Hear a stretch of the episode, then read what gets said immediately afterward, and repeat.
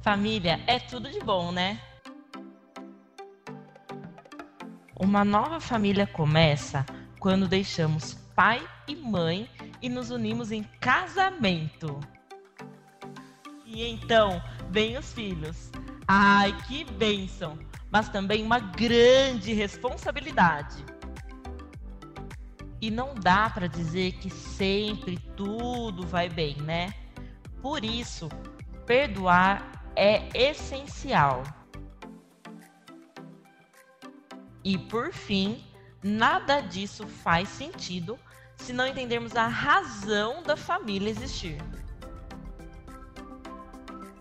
Mas diz aí, e a família, como vai?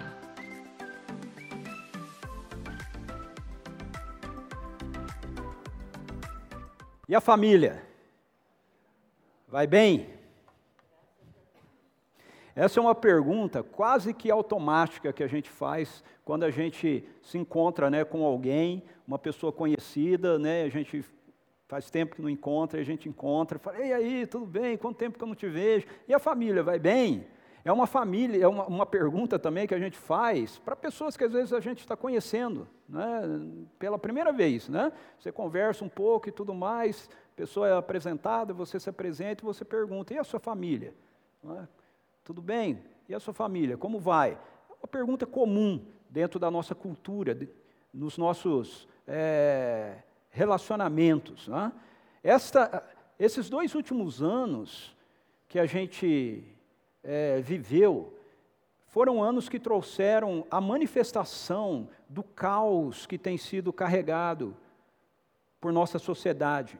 Não apenas na perspectiva estrutural, mas também na, na perspectiva individual, na pers perspectiva familiar. Olha só esses dados aqui. Conforme dados apresentados pela Agência Brasil, com informações do Colégio Notarial do Brasil, o Conselho Federal, né, que representa a institu institucionalmente os tabeliães de notas brasileiros, reúne 24 sessões dos estados e 8.580 cartórios de notas do país, nós tivemos, de acordo com os dados levantados aí pela Agência Brasil, junto a essa instituição, em 2021, um alarmante número de 80.573 divórcios no Brasil. Nós estamos falando do Brasil. E isso sobre divórcios oficiais ok? Sem falar nas separações que não chegam, é, são extra é, oficiais, né? Esse número ele representa um aumento de 4% em relação a 2020, quando foram lavradas 77.509 escrituras de divórcio. Esses são números alarmantes. O fato é que a vida de individualismo, somado aí às pressões que são geradas pela ansiedade que as pessoas carregam, carregam, né, causadas pela pandemia, mais o senso de insatisfação com a vida, faz com que as relações elas sejam cada vez mais descartáveis. Como é que a gente faz para lidar com isso? Uma das tentativas das pessoas, de, de casais, é a opção pela terapia. Nós tentamos, na terapia, entender as fissuras existentes né, da alma, nos sentimentos, que acabam abalando os relacionamentos. Contudo, os números que a gente tem aqui mostram para nós que a busca não tem sido muito eficaz. Não é mesmo? Nada contra os terapeutas, a terapia, apenas uma constatação relacionada a dados. Parece que a busca não tem sido eficaz. Certamente a terapia, ela pode trazer alguma ajuda, mas essa ajuda, ela não é efetiva, é uma ajuda sazonal. Então, para que a família possa ir bem, nós precisamos de lidar com algo que seja um pouco mais profundo do que fissuras, né, do que rachaduras na parede. Nós precisamos lidar com a base, com a base dos nossos relacionamentos. Por quê? Porque se a base de uma construção ela não é boa, ela não está firme, toda a casa é comprometida. Você pode ficar passando massa corrida lá nas, nas fissuras, né? Que elas vão retornar. elas vão voltar. Por quê? Porque é um problema de base, é um problema de alicerce. A palavra de Deus, ela nos oferece uma base sólida para que as nossas famílias possam estar bem. E essa base, ela é construída logo lá é, na criação.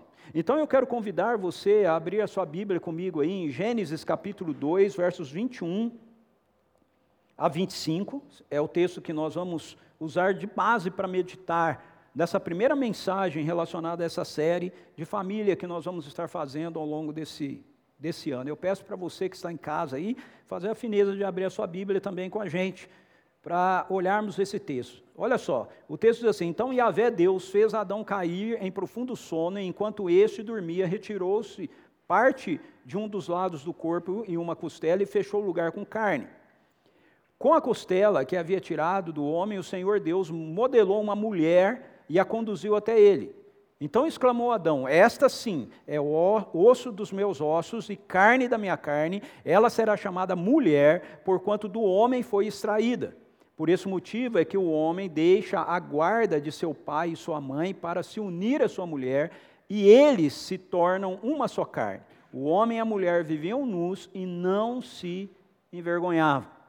O contexto desse texto que nós acabamos de ler diz respeito à criação boa e perfeita de Deus. Em Gênesis capítulo 1, nós temos a narrativa da criação geral de Deus. Em Gênesis capítulo 2, nós temos o detalhamento da criação que é realizada no sexto dia, com enfoque principalmente na criação da humanidade. Começando com a criação do ser humano masculino e concluindo com a criação do ser humano feminino. Então, esse é o contexto. Dentro desse contexto é que nós temos, então, as bases para que a nossa família possa ir bem. Apesar das circunstâncias, apesar das demandas que a gente possa vir enfrentar ao longo da nossa jornada por aqui. E a primeira base que eu quero destacar aí para você é reconhecer a família como um ato da criação de um Deus bom e perfeito. Em outras palavras, a família não é uma construção social. A família não é, ok? Uma construção social. A família não é uma ideia da humanidade. O casamento não é uma ideia da humanidade, conforme a gente vê muitas e muitas vezes sendo dito e sendo falado hoje com relação à família, alguns chamando de família tradicional, né, e tudo mais. Não, não.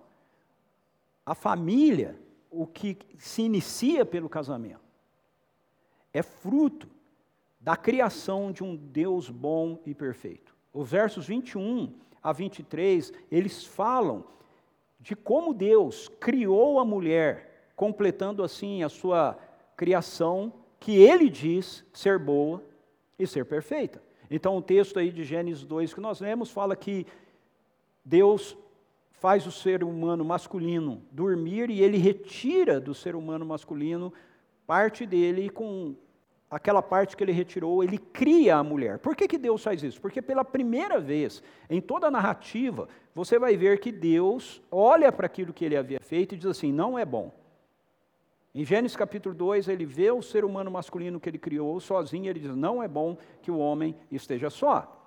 Quando nós vamos para Gênesis capítulo 1, a gente tem a, desculpa, a gente tem essa narrativa que está no verso 26 e 27, onde Deus constata em Gênesis 1 que a criação humana é boa. Então veja, o texto diz assim: Então Deus determinou: façamos o ser humano à nossa imagem, de acordo com a nossa semelhança, dominem eles sobre os peixes do mar, sobre as aves do céu, sobre os grandes animais e todas as feras da terra, e sobre todos os pequenos seres viventes que se movem rente ao chão. Deus, portanto, criou os seres humanos, a sua imagem, a imagem de Deus os criou, macho e fêmea os criou, homem e mulher os criou. Então, em Gênesis 1, a gente tem a narrativa geral, onde o texto diz que Deus criou a humanidade e a humanidade, feita a sua imagem e semelhança, era boa e era perfeita. Mas quando nós vamos para Gênesis 2, a gente fica sabendo como isso aconteceu. E em Gênesis 2 mostra para a gente que a criação da humanidade, ela só se completa como boa e perfeita quando Deus a finaliza com a criação da mulher. Então ele faz o ser humano masculino, coloca o, planta um jardim, coloca-o no jardim do Éden, e aí ele olha e ele diz: não é bom, não ficou bom. Veja, o ser humano se relacionava com Deus. Deus ia lá conversar com Adão, ser humano masculino. Mas ainda assim, Deus disse: não é bom, não está bom. Isso ainda não está completo.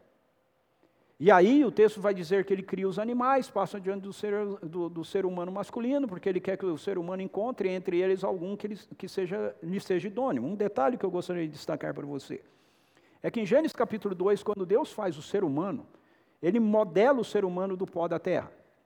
E ele sopra no ser humano fôlego de vida, ou seja, ele dá da sua vida, da vida de Deus para o ser humano. E aí, quando Deus faz os animais, ele também faz os animais do pó da terra. Ok? Mas ele não sopra dos animais da sua vida. Ele chama os animais à existência, à vida, mas ele não dá da vida dele para os animais. Ele deu da vida dele para o homem. E aí, quando os animais que vêm, que são formados da mesma consistência do pó da terra, assim como o ser humano havia sido formado, o homem não encontra nele, entre eles, qualquer um que lhe seja idôneo. Então o texto nos diz que Deus faz o ser humano dormir, o masculino dormir, e ele tira uma parte do ser humano, uma costela do ser humano masculino, e dela ele modela um novo ser humano, a mulher, o ser humano feminino. E apresenta para Adão, e Adão diz: Essa sim, a carne da minha carne e osso dos meus ossos. Ela vai ser chamada varoa, ou vara, é, porque do varão foi tirado. Ela vai ser chamada mulher do que porque do homem foi tirado. Detalhe: Deus não sopra na mulher o fôlego da vida. Perceberam? Ele não soprou sobre os animais que ele criou do pó da terra, e ele também não sopra sobre a mulher. Por quê? Por que, que os animais não lhe são idôneos e a mulher é? Porque a mulher não precisa do sopro de Deus, ele já foi dado. Ele foi dado à humanidade, que estava no ser humano masculino. Quando a mulher é tirada dele, a vida de Deus já está acompanhando isso. Entende? Já está acompanhando. Então, a mulher já tem, ela já vem dessa realidade, da essência da vida de Deus que está presente na vida da humanidade. É, essa essa é, um, é um detalhe no texto, é uma prova no texto como a humanidade, homem e mulher, realmente carregam em si a imagem de Deus. 100%.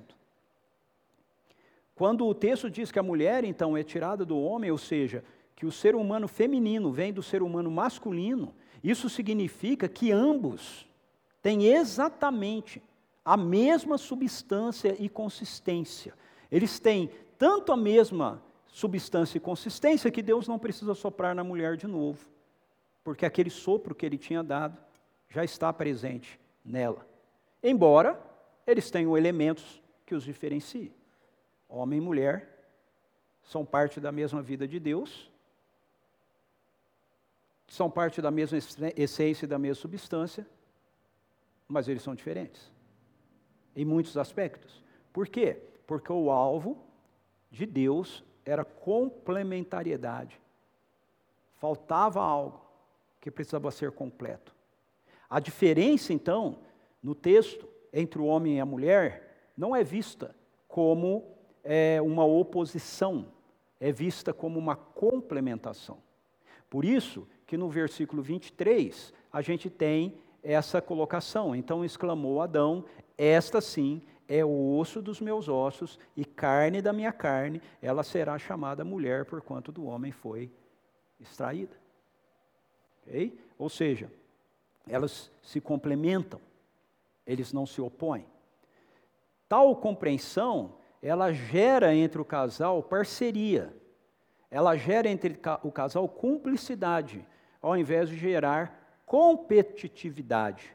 Então, uma das coisas que a gente vê dentro da nossa cultura moderna é, na relação homem mulher, é justamente essa ênfase na oposição, gerando essa ênfase na diferença, gerando oposição e gerando disputa ok? Enquanto as escrituras apresentam para a gente uma ênfase nas diferenças, nas diferenças, demonstrando ou incentivando complementariedade, ok? Não disputa, não concorrência. Então, se nós queremos ver a família bem, se nós queremos ver nossos casamentos bem, se você já está casado ou se você vier a casar e quiser ter um um casamento bom, você precisa ter essa base de compreender que aquilo que as Escrituras revelam para a gente, ok? É a verdade. E a verdade é que a família, o casamento, o relacionamento entre um homem e uma mulher vem da criação feita por um Deus bom e perfeito. Por isso, você não precisa lutar por algo que já é bom e perfeito. Você precisa simplesmente acolher aquilo que foi criado para ser bom e perfeito. A segunda base que eu quero compartilhar com você, para que a gente tenha um bom casamento, uma boa família, é acatar o processo da construção de uma família segundo o propósito de Deus. Olha só, no verso 24, a gente lê o seguinte: Por esse motivo é que o homem deixa a guarda de seu pai e sua mãe para se unir à sua mulher, e eles se tornam uma só carne. Por que, que o texto diz o homem deixa a guarda do pai e da mãe? Por que, que ele não diz assim? Por esse motivo, os cônjuges deixam a guarda do pai e da mãe e se unam, unem um ao outro para se tornar os dois uma só carne. Por que, que a ênfase é colocada no ser humano masculino? Veja, esse texto ele apresenta para nós, esse versículo, ele apresenta para nós três princípios que são estabelecidos por Deus para que uma família se desenvolva dentro de um processo saudável. Eu, eu costumo já há muito tempo chamar esses princípios de princípios de maturidade. ok? Então, o, o primeiro princípio que a gente encontra aí é o da maturidade emocional que é justamente baseado nessa primeira ordem. O homem deixa pai e mãe. O homem deve deixar pai e mãe. Por esse motivo, o homem deve deixar pai e mãe. Na cultura de Israel, para quem originalmente esse texto aqui foi escrito, certo? Ele, ele é para toda a humanidade, mas a revelação de Deus é uma revelação progressiva. Então, esse texto ele é originalmente escrito para a nação de Israel. Então, na cultura de Israel, para quem originalmente esse texto ele é escrito, era muito comum a mulher sair da guarda dos seus pais e viver na família do marido. Esse era o processo comum, por isso o texto não precisa dizer para a mulher fazer isso, porque a mulher já fazia isso. Quando a mulher se casava, ela saía da família dela, ela saía do, muitas vezes do clã dela, porque às vezes era um casamento entre clãs, de uma tribo de Israel com outra tribo de Israel, não era da mesma, às vezes até mesmo, da, era da mesma família, dentro do mesmo clã, e às vezes eram entre clãs. Então, às vezes, ela saía até mesmo do seu próprio clã e ela ia para o clã do marido, não acontecia o inverso. O marido nunca deixava a sua, a sua tribo, ele nunca deixava a sua, é, o seu clã para ir fazer parte da tribo ou do clã da mulher. Isso acontecia na vida de uma mulher. Então, o princípio que está sendo apresentado aqui é que o homem, o marido, e não só a esposa, deveria desligar-se da sua família original. O texto está mostrando para a gente, isso é muito interessante, veja, porque essa é uma ordem que está sendo dada por Deus que é contracultural para Israel, ok? ou, ou, ou para as nações, né, de uma forma geral. Ele está dizendo: olha, é, esse não é um movimento que apenas a mulher tem que fazer, esse é um movimento que também o homem tem que fazer. E aí, trazendo para nós hoje, ok? Eu relaciono isso a esse, a esse desenvolvimento de uma maturidade emocional. Não é meramente a questão de você mudar de casa, entende? Homens. Homens que estão em casa. Não é meramente uma questão de você mudar de casa. Essa ordem que está sendo dada aqui nas Escrituras para a gente, ela tem a ver com esse nível de maturidade emocional para que o ser humano masculino entenda pelo menos duas coisas. Primeiro, que quando ele se casa, quando ele se une à sua mulher, quando ele, ele vai criar uma nova relação, ele não vive mais sob o regime da casa de seus pais. Então nós, homens, ok? precisamos compreender isso. Isso é válido para as mulheres também, ok? Porque na nossa na cultura de Israel isso não era assim, mas na nossa cultura isso é assim. Muitas mulheres também não se desligam da casa da mamãe. ok? Mas principalmente para nós homens, nós precisamos compreender que nós não vivemos mais sob o regime da casa dos nossos pais. Se você está casado há muito tempo, você precisa compreender isso. Se você está casado há pouco tempo, você precisa compreender isso. Se você está casado há muito tempo, eu espero que você já tenha compreendido isso. Se você não compreendeu isso ainda, talvez você comece a entender aqui algumas pistas, ok? Que você precisa lidar para melhorar as coisas no seu casamento. Às vezes a gente não, não gosta de admitir isso, mas essa é a realidade. A gente continua vivendo numa nova unidade familiar baseados ainda nas regras que eram da nossa antiga família. Ok? Quando eu digo baseado, eu não estou dizendo que você não traga princípios, o que eu estou dizendo é que você ainda continua sendo influenciado pelas, pelas ordens, pelas decisões, pela forma de se pensar do seu pai, da sua mãe.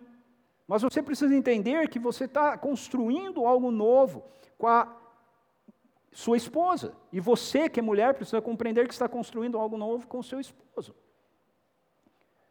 A segunda questão, bem focada para o homem, ok? Nessa ordem aqui, é que o marido, ou o ser humano masculino, ele precisa entender que a sua esposa, preste atenção, homens, a sua esposa não é uma extensão da sua mãe. Ok? A sua esposa não é uma extensão da sua mãe. Você precisa entender isso. Na maioria das vezes, quando nós casamos, e nós, principalmente quando nós estamos no início do casamento, é difícil desligar essa chave.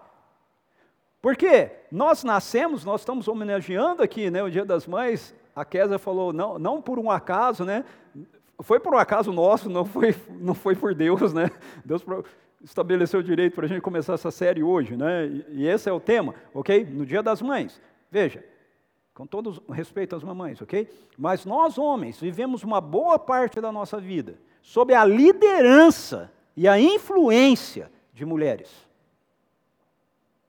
Da nossa mãe. O nosso pai também, não é? comanda, influencia, mas na nossa cultura, principalmente a cultura latina, nós temos uma influência matriarcal muito forte, muito grande. É? A gente tem uma relação de afeição muito apegada, principalmente com a figura materna, com a figura da mãe. Por outro lado, agora mamães. As mamães, elas têm assim, no amor delas, que eu concordo, que é muito parecido e semelhante né, com o de Deus, um desnível em relação ao amor de Deus também, muitas vezes. E a gente acaba, as mamães, né, acabam paparicando assim, né? Os filhos. ok? Então, quando eu me casei, eu tinha uma mãe que quando eu chegava em casa, eu tirava a camisa, eu jogava no, no sofá, eu tirava a cueca, e largava no chão do banheiro. E a minha mãe vinha catando as minhas peças de roupa. E aí, quando eu me casei, eu fiz isso. E a Suzy virou para mim e falou assim: escuta aqui, eu não sou tua mãe, não. e ela está certíssima, ela não é minha mãe, ela é minha esposa. Você consegue perceber, marido? é? Homem. Ok? Por que, que nós temos que deixar pai e mãe? Então entenda, isso é uma questão muito mais relacionada à nossa, à nossa maturidade emocional. A gente conseguir compreender que no nosso casamento, ok? Nós estamos fazendo uma ruptura emocional, entenda bem, emocional, não de responsabilidade, não de, de desonra, ok? A gente continua honrando nossos pais, nossas mães, a gente continua é, valorizando os princípios que nos foram transferidos por eles, ok? E nós esperamos transferir para os nossos filhos. Mas emocionalmente, nós precisamos compreender que aquela realidade, aquela, aquela casa onde a gente cresceu, Não é mais nosso núcleo. Agora nós temos um outro núcleo.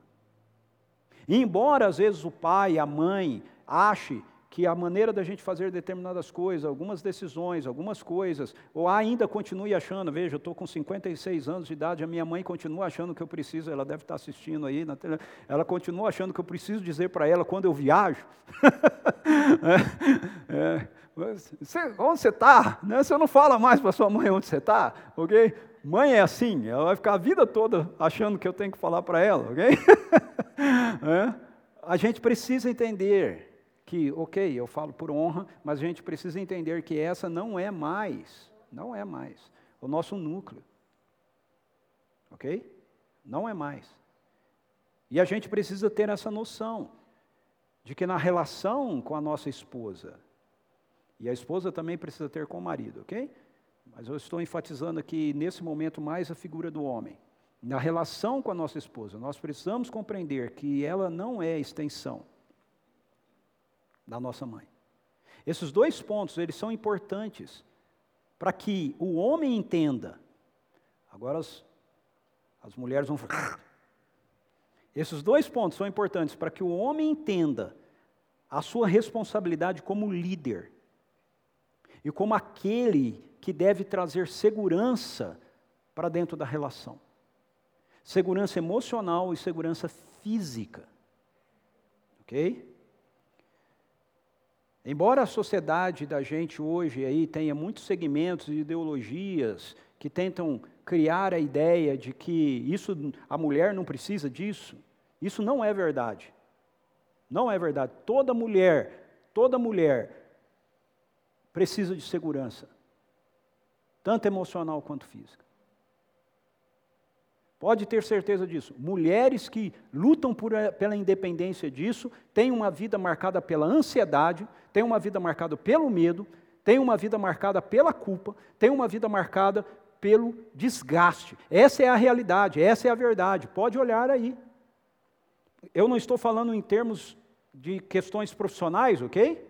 Eu creio que as mulheres profissionalmente elas são tão boas, tão capazes, e às vezes algumas mais capazes do que os homens. Não é disso que eu estou falando. Eu estou falando de relação. Eu estou falando de emoções. Eu estou falando que toda mulher, ela, se você como homem, como marido, ou futuro marido, der a ela essa perspectiva de segurança, mediante a sua liderança, segurança emocional, segurança física, ela vai ter uma estabilidade emocional muito superior àquelas que não têm, aquelas que não recebem isso. Segundo o ensino da palavra de Deus, é o homem, o marido, quem deve liderar a dinâmica de um relacionamento. Olha só, Efésios capítulo 5, versos 22 e 23 diz assim: Esposas, cada uma de vós respeitai ao vosso marido, porquanto sois submissas ao Senhor, porque o marido é o cabeça da esposa, assim como Cristo é o cabeça da igreja, que é o seu corpo, do qual ele é o Salvador. Então, eu sei que nós vivemos numa cultura, na nossa cultura ocidental, que tem todo esse negócio do feminismo e etc., e, e isso mobiliza muitas e muitas vezes uma agenda de contestação de mulheres em relação à figura do homem, a figura masculina, mas a verdade é, admita a sociedade isso ou não, que aquilo que nós desfrutamos isso hoje, aqui no Ocidente, aquilo que você, mulher, desfruta hoje aqui no Ocidente, que você, você usa como um argumento para dizer, não, eu, eu tenho uma vida que precisa ser libertada é, da, do julgo masculino, é? e, e eu preciso me posicionar por causa disso, contrário ao cristianismo, contrário àquilo que as escrituras dizem, porque isso é um absurdo, isso é machismo, isso não é verdade. Não é verdade. Aquilo que as mulheres desfrutam no Ocidente de liberdade, de, de reconhecimento, ok? Se é ainda inferior, eu concordo, precisa subir, eu não discordo disso, mas aquilo que já se desfruta hoje, é fruto do Evangelho, é fruto do cristianismo. Eu acabei de ler um, um, um, um post de um amigo meu que trabalha no Nepal. Ele colocou a foto de uma mulher, 70 anos de idade, carregando 40 quilos nas costas, subindo uma montanha. No meio, a sua neta. E atrás, a sua filha. Também carregando. A neta ainda não, mas a filha carregando. E ele compartilha, dizendo assim: no, no, no Nepal, a mulher ainda é vista como um ser inferior e como alguém que não merece crédito. Essa cena é uma cena que eu vi subindo essa montanha várias vezes. Uma, essa senhora deve ter, aí ele fala que ela tem 70 anos de idade, fala que ela deve pesar no máximo lá uns 60 quilos, e ela está carregando 40 quilos nas, nas costas dela. E ele diz assim: o, o mais triste nessas cenas é que em muitas, por muitas pessoas que eu passei assim, o homem ia na frente, sem levar nada. Orem, orem para que o Evangelho alcance o Nepal, para que homens sejam redimidos e entendam o valor e o lugar da mulher na relação com Deus e com eles. Esse era o pedido de oração dele. Então, por favor, entenda isso. Se, se nós no Ocidente desfrutamos, se as mulheres no Ocidente desfrutam de uma perspectiva de liberdade, de reconhecimento, torna a dizer que eu entendo que precisa sim melhorar em muitos níveis, em muitos aspectos. Mas se a gente tem uma, uma perspectiva assim, aqui é justamente por causa do cristianismo. É por causa daquilo que o Evangelho trouxe. Qualquer cultura onde o Evangelho não esteja presente, essa é, é a realidade que você vai ver na vida de mulheres. Não é a das séries da Netflix, que coloca lá aquelas histórias das mulheres antigas, dos clãs, como se as mulheres fossem as grandes heroínas, como se elas fossem as grandes líderes. Isso é uma visão ocidentalizada, influenciada por uma ideologia. Não é a realidade dessas culturas, não é. Basta você pesquisar cada uma dessas culturas, cultura chinesa, qualquer cultura, que não tenha sido influenciado pela realidade do Evangelho, a mulher é um objeto. É isso que ela é. E o texto aqui está ensinando justamente o contrário. O marido precisa compreender essa realidade, ele precisa chegar nessa maturidade, nas suas emoções, para que, porque ao fazer isso, ele vai trazer segurança para a vida da sua esposa. Mas eu preciso seguir. Uma outra maturidade que, eu, que a gente vê nesse texto, um outro nível, né, é a maturidade de, estrutural. Eu chamo de maturidade estrutural. Diz aí que o marido tem que deixar pai e mãe para se unir à esposa. Ou seja, não é uma ordem de abandonar a família original para você ir viver uma vida do jeito que você quer, do jeito que dá na sua cabeça, não é? Não é a postura americana, ok? Que o cara chega numa determinada idade, ele tem que ir embora da casa dele, sair da casa dele, arrumar o apartamento dele e viver sozinho. Não é isso. O texto está dizendo que o homem ele deixa pai e mãe porque ele tem um novo projeto. E esse projeto não é um projeto autônomo. Esse projeto é um projeto em conjunto. Esse projeto é um projeto que é gerado porque ele encontrou alguém com quem ele vai dividir o projeto, com quem ele vai se unir para esse projeto. Então, esse segundo princípio diz respeito à compreensão que o casal deve ter de que eles estão juntos na construção de uma nova realidade.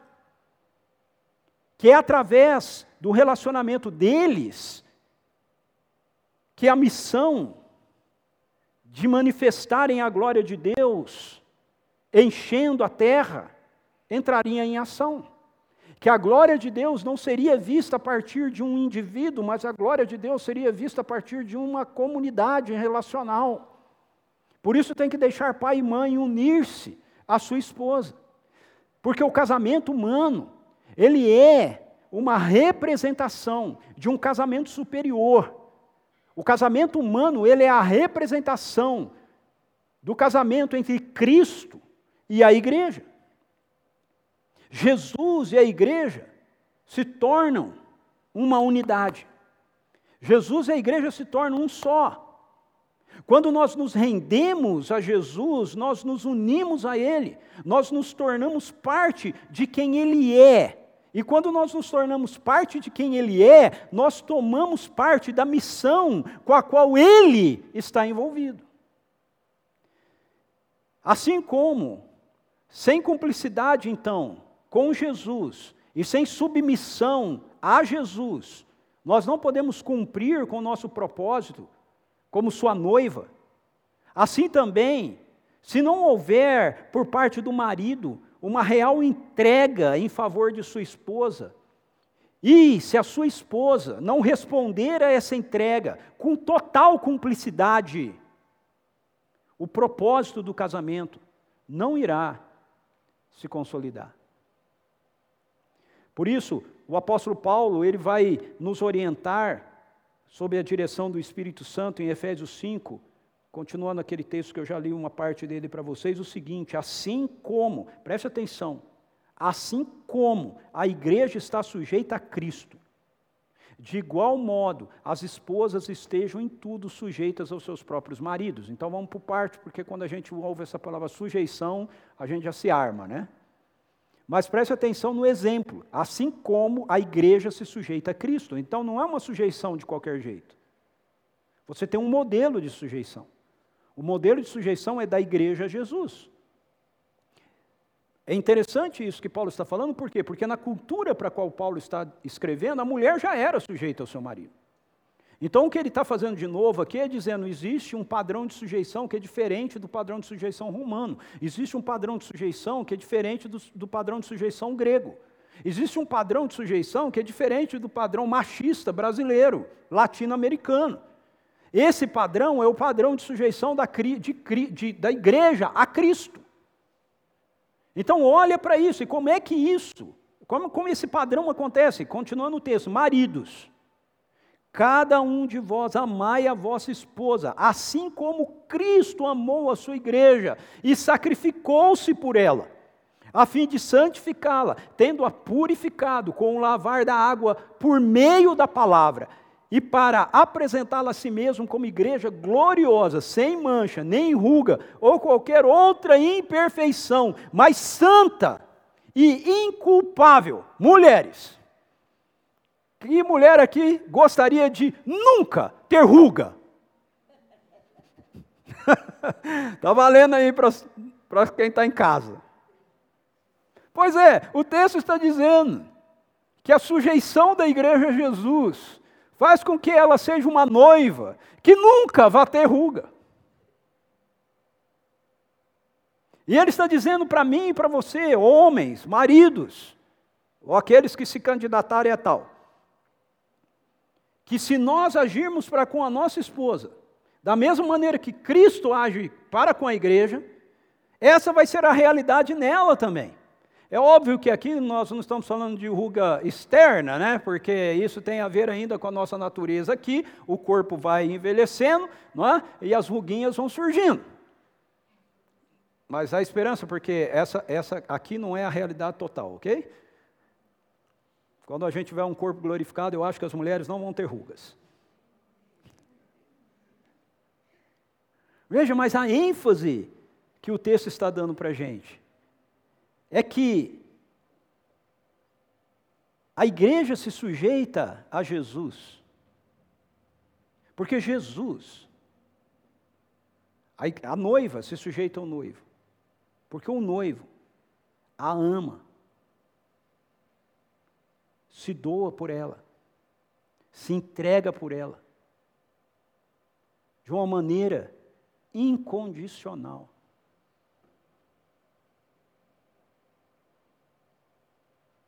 Então não há uma perspectiva de submissão ou de sujeição modelada pelos ditames da nossa cultura. É uma, é uma sujeição, uma submissão modelada pelas realidades do reino de Deus.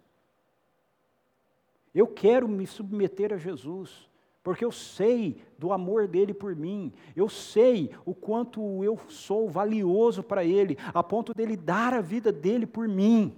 Esse, essa é a medida que o apóstolo Paulo, que a palavra de Deus está nos apresentando aqui, para essa perspectiva da relação, da estrutura, de se render. Não precisa haver disputa, não precisa haver guerra, não precisa haver luta entre o homem e a mulher para ver quem, quem tem mais direitos. Porque nós estamos unidos em um único e mesmo propósito. A cultura individualista em que nós vivemos na nossa sociedade, onde cada um está à busca do seu próprio objetivo, do seu próprio sucesso, da sua própria carreira, do seu próprio projeto, é um dos principais, uma das principais razões da desestabilização da, do casamento e da vida familiar. Agora, quando a gente se encontra como marido e mulher, como família, no mesmo lugar, na mesma causa, e a causa é a manifestação da glória de Deus no mundo, por nosso intermédio. Essa é a causa do casamento, essa é a causa da família. Então nós encontramos elementos que fazem com que a gente converja um para o outro, e não um do outro. A terceira, o terceiro nível aí é o, da, o que eu chamo de maturidade sexual. O texto diz: e se tornarão os dois uma só carne. Esse é um, um outro aspecto que é bem complexo para se tratar dentro da nossa cultura contemporânea. Por quê? Porque o sexo, ele se transformou apenas em um elemento de prazer momentâneo dentro da nossa cultura.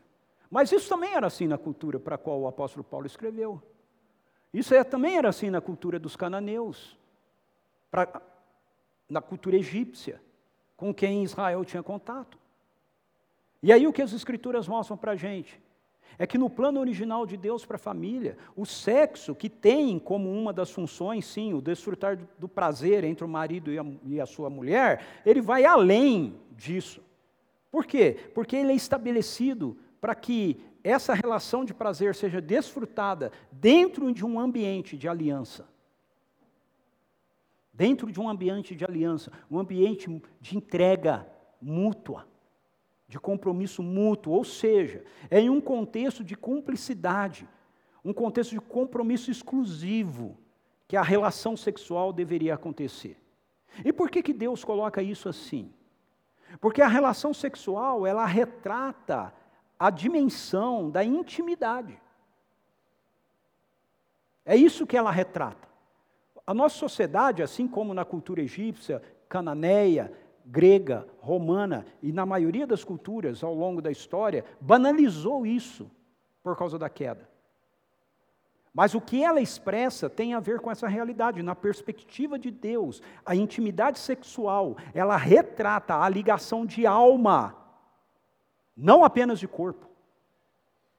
Por isso o apóstolo Paulo vai escrever em 1 Coríntios que o cristão de Corinto, que tinha se convertido, e isso vale para qualquer outro hoje, ele não devia mais ter relacionamento com uma prostituta, porque não era meramente, lá havia essas práticas por causa dos cultos a Afrodite, não era meramente uma questão externa. Ele não, ele não era apenas a entrega do corpo, mas quando ele fazia isso, a própria alma era dividida com a prostituta. Por isso a palavra de Deus é tão enfática contra o adultério. Ou mesmo o relacionamento frívolo entre duas pessoas, ou seja, um relacionamento que te leve à intimidade, mas não te leve à aliança. Nós poderíamos usar aqui uma figura para consolidar, então, essa revelação desses três princípios ou dessas três é, maturidades. Eu, eu gosto de, quando eu penso nisso, imaginar como se a gente estivesse construindo uma cabana. O nosso relacionamento, à medida que ele cresce nessas três níveis de maturidade, é como se você estivesse construindo um, uma cabana, uma, uma barraca, onde, ao você entrar com o seu cônjuge dentro, você está seguro. Maturidade emocional, maturidade estrutural, maturidade sexual, vivenciada numa relação cria esse ambiente de segurança, essa base sólida para o nosso casamento. Por fim, A terceira base é buscar um relacionamento construído na transparência. O verso 25 do capítulo 2 diz assim: O homem e a mulher viviam nus e não se envergonhavam. A nudez aqui não diz respeito meramente a ambos estarem despidos, fisicamente, de roupas.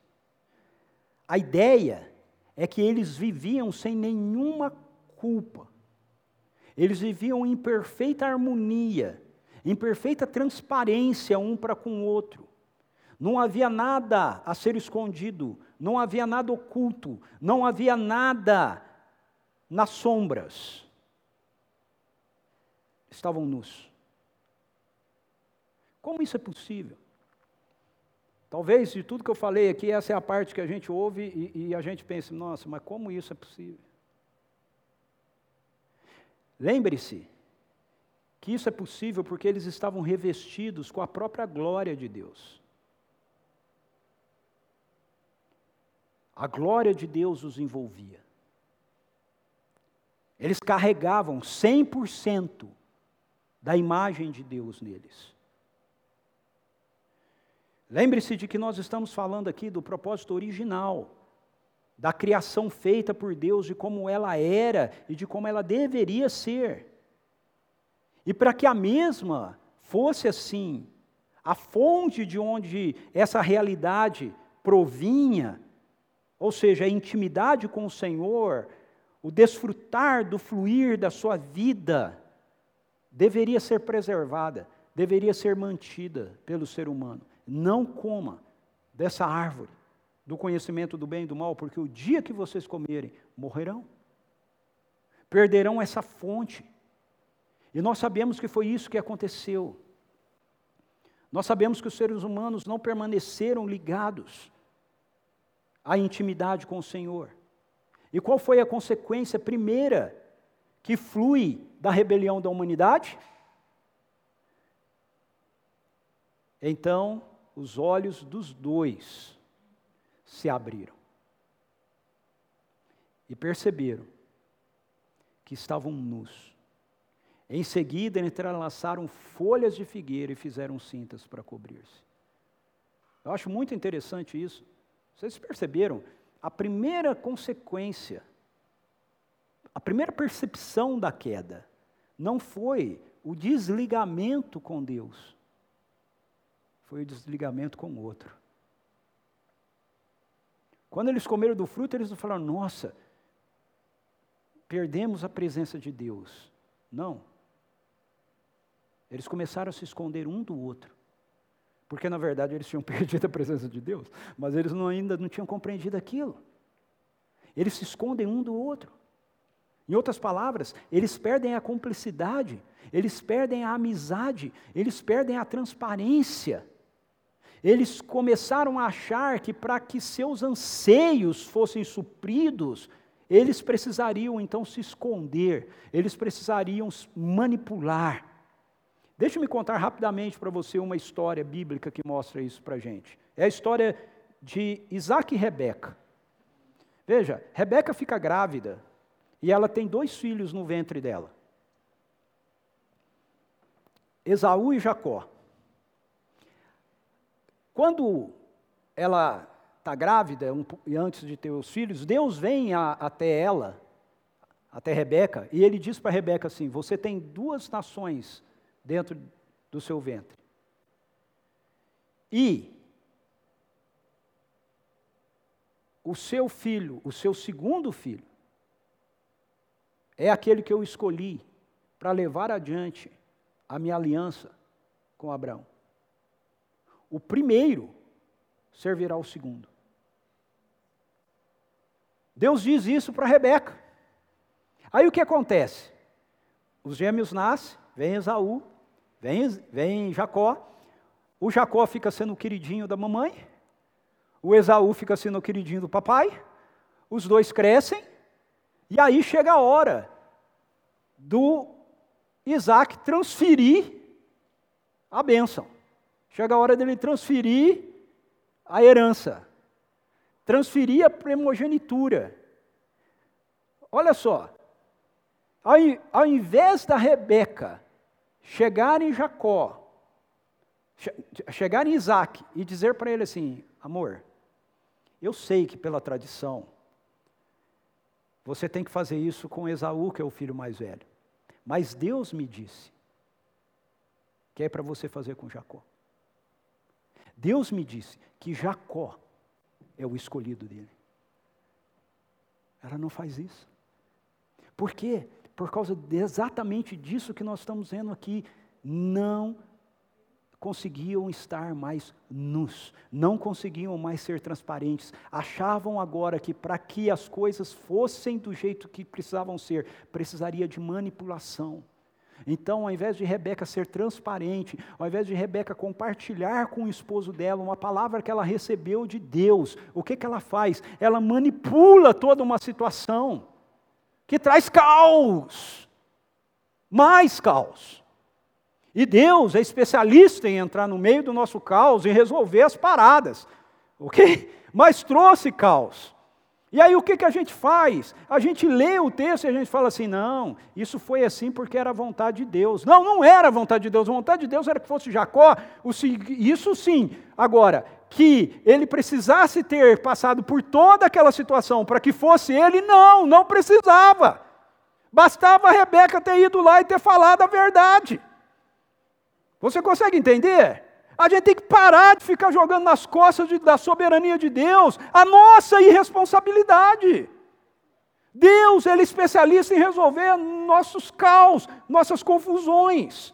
Mas, por favor, não coloque o caos gerado por você mesmo, a confusão gerada por você mesmo, nas costas da soberania de Deus, como se essa fosse a vontade de Deus, porque não é. A vontade de Deus é aquilo que Ele vai fazer, consertando a besteira que a gente fez.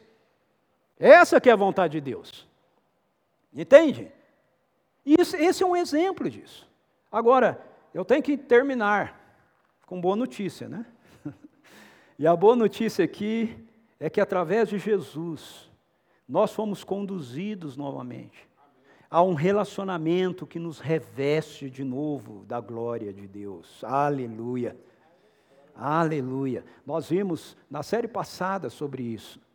Todos, Paulo diz, mas todos nós que com a face descoberta contemplamos como por meio de um material espelhado a glória do Senhor conforme a sua imagem, estamos sendo transformados com glória crescente na mesma imagem que vem do Senhor, que é o Espírito. A glória foi colocada em nós de novo. A glória está crescendo em nós de novo. Então, o segredo para andarmos em uma vida de transparência no nosso casamento, no nosso lar, é crescermos em intimidade com Deus. Quanto mais intimidade, mais glória, quanto mais glória, menos necessidade nós temos de nos esconder. À medida que nos aproximamos de Deus pessoalmente, Deus está aqui. À medida que o marido se aproxima de Deus, à medida que a esposa se aproxima de Deus, à medida que os pais se aproximam de Deus, à medida que os filhos se aproximam de Deus, consequentemente, eles se aproximam também mais um do outro.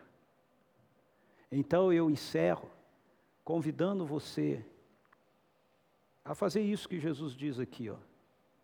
Todo aquele que ouve estas minhas palavras e as pratica, será comparado a um homem sábio que construiu a sua casa sobre a rocha, e caiu a chuva, Vieram as enchentes, sopraram os ventos e bateram com violência contra aquela casa, mas ela não caiu. Não caiu. Por quê? Porque tinha seus alicerces na base certa, na rocha. Feche seus olhos, curva sua cabeça, vamos orar. Você em casa, por favor, faça isso também. Se o pessoal da música quiser vindo para cá, diga ao Senhor Nesse momento, diga a Ele: Senhor, eu quero responder em obediência à Tua palavra. Eu não quero apenas recebê-la na minha mente, eu quero que ela se torne carne em mim, que ela se torne vida em mim. Eu quero estar alicerçado nessa base.